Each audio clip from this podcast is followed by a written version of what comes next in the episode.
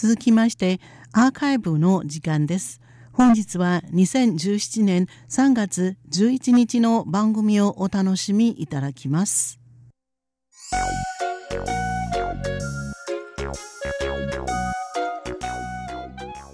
リスナーの皆様いかがお過ごしでしょうか？宝島再発見の時間です。この時間では台湾の観光に関するいろいろな話題を取り上げてまいります。最初の話題は塚越がお届けいたします。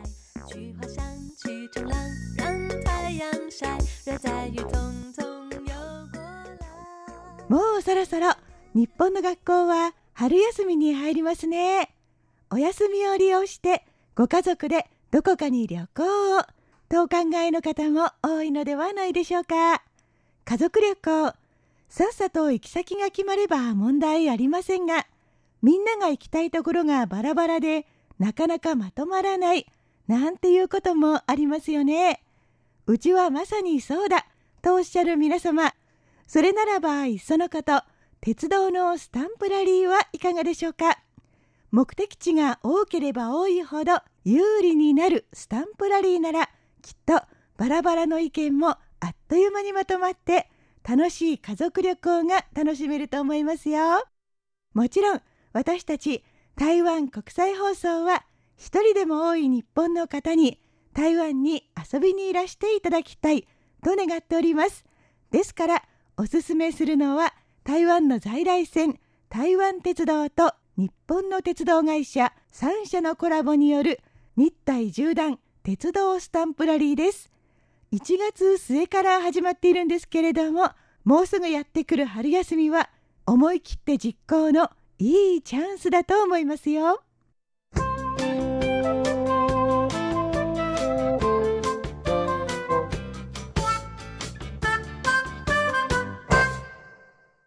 日体縦断鉄道スタンプラリーは台湾と日本それぞれの鉄道を楽しみながら指定駅をめぐってスタンプを集める海を越えたスタンプラリーです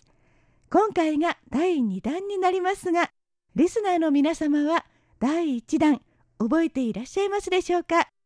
？2015年8月から1年間にわたって実施されました。当時この企画に参加したのは台湾からは台湾鉄道そして日本からは JR 東日本京浜急行電鉄西武電鉄合計4社でした。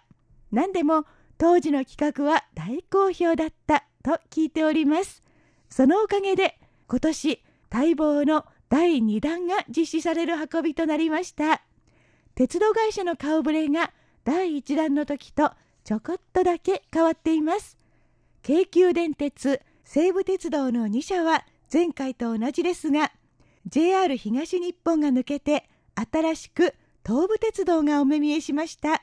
台湾鉄道と合わせてやはり合計4社です。このうち京急電鉄と西武鉄道は2015年の初頭に台湾鉄道とそれぞれ友好鉄道協定姉妹鉄道協定を結んだ間柄。そのご縁で第1弾スタンプラリーの実現となったいきさつがあります。そして今年新たに加わった東武鉄道はちょっと遅れて2015年の末に台湾鉄道と友好鉄道協定を結んでいますというわけで顔ぶれが変わったことや第2弾ならではの新企画によって第1弾とはまた違う鉄道の旅を楽しんでいただけますよ。スタンプラリーを楽しみながら台湾と日本の交流を深められるんですからまさに一石二鳥ですね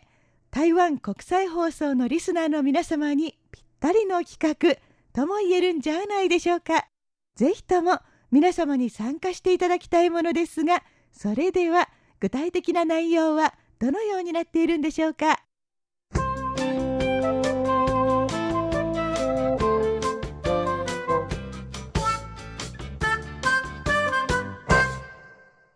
今回のスタンプラリーテーマはパワースポットです。パワースポットと言いますと神社仏閣など神秘的なパワーを持つと言われる特定の場所のことですね。その場所に足を踏み入れると心が癒されたり運が良くなったりといいことがあるとされています。スタンプラリーで指定されている駅はそれぞれの鉄道会社がおすすめするパワースポットの最寄り駅合計11駅です。最初に日本の駅7駅を簡単にですがご紹介いたしますね。西武鉄道は西武池袋線の西武秩父駅と西武新宿線の本川越駅の2駅。京急電鉄は京急久里浜線の三崎口駅。京急空港線の穴守稲荷駅の2駅。そして東武電鉄は東武スカイツリーラインの東京スカイツリー駅東武日光線の東武日光駅それから東武東上線の川越駅の3駅です。さてここで一つ注意事項があります。日本の指定駅は7駅ですが実際のスタンプは6つになります。どうしてかというと西武新宿線の本川越駅と東武東上線の川越駅は歩いて数分という距離で原則的に同一駅とみなされるからです。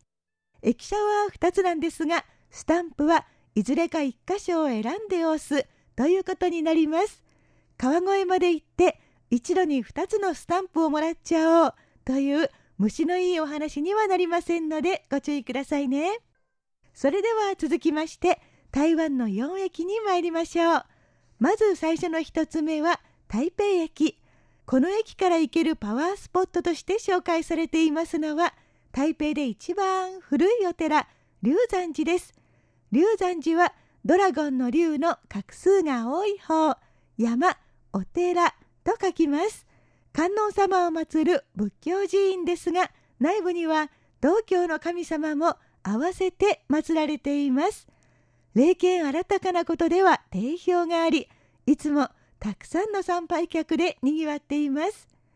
2つ目の駅は台湾中部で大きい小さいの大きい亀の甲羅の甲と書く大甲駅です。あまり聞かない名前ですがここには海の航海安全を守る女神マ祖様を祀るお寺大甲マ祖宮があります。マ祖宮は動物の馬に女編をつけた漢字それからご先祖様の祖お宮と書きます。マ祖様は信者の多いことでは多分台湾随一の神様で台湾各地に大なり小なりのマ祖廟がありますが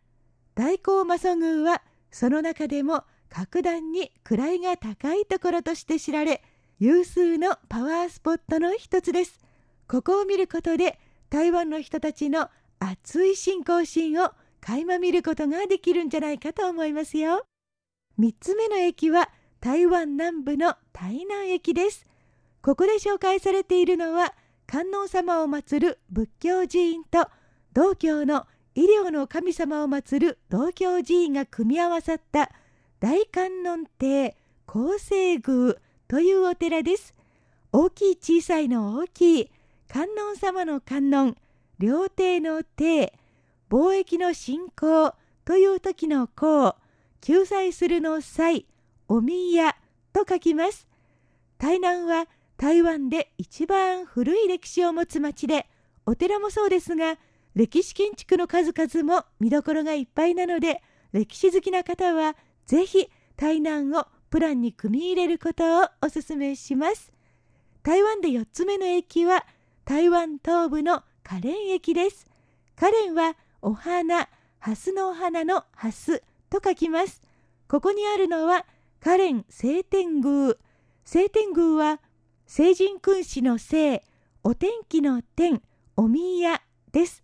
三国志に登場する武将関羽様を祀る道教寺院です。関羽様は商売の神様ですので商売をやっている人たちに特に人気があるんですよ。そして台湾でカレンといえば醍醐味は山あり海ありのたっぷりの自然環境。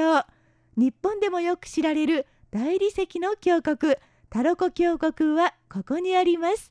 お寺だけじゃなくて自然からも